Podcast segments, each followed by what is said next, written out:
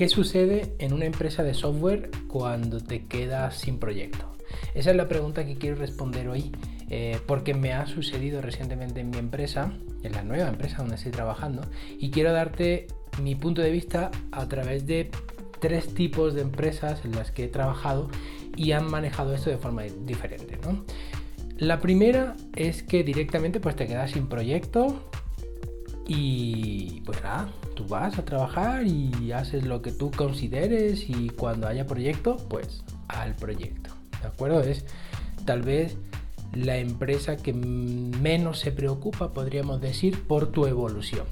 Luego están las empresas que te dan herramientas como te pueden dar eh, Udemy, te pueden dar eh, Linda, que es esta plataforma de formación de LinkedIn, y que cuando tú te quedas sin proyecto, pues es tu responsabilidad ir formándote lo que tú consideres necesario.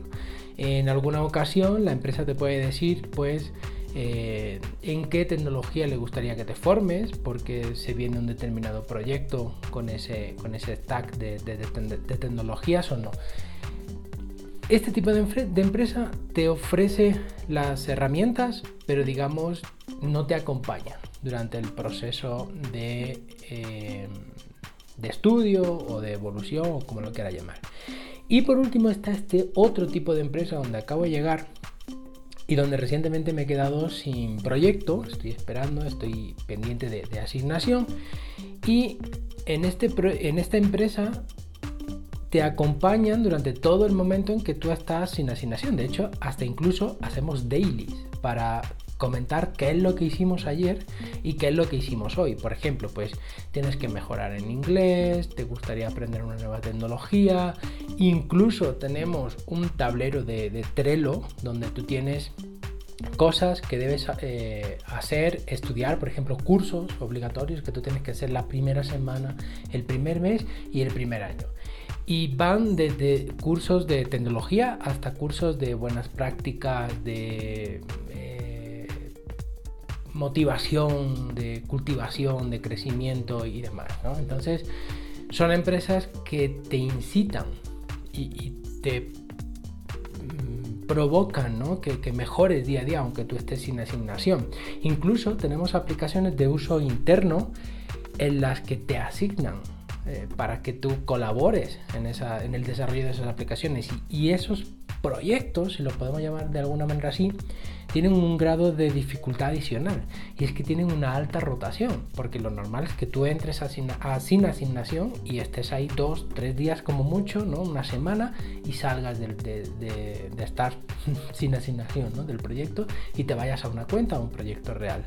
Entonces, tiene ese grado de complejidad porque hay una alta eh, rotación de la gente y eh, obviamente es más complicado seguir en el tiempo eh, el desarrollo de, estas aplicaciones. Entonces, esas son las tres grandes empresas o, tipos de empresas en las que yo he podido trabajar. Estoy muy contento de poder estar ahora mismo en, en las terceras y yo te invito a que si no estás en un tipo de este en un tipo de empresa como esta última que hemos comentado que te lo crees tú mismo si te quedas sin proyecto estudia no te quedes eh, viendo pasar el tiempo no desperdicies el tiempo eh, si puedes intenta buscar una empresa eh, que te motive a, aprender, a seguir creciendo, que te dé las herramientas, ¿no? no te quedes estancado porque en esto de la tecnología si, pierdes el tiempo te vas a quedar atrás, ¿de acuerdo?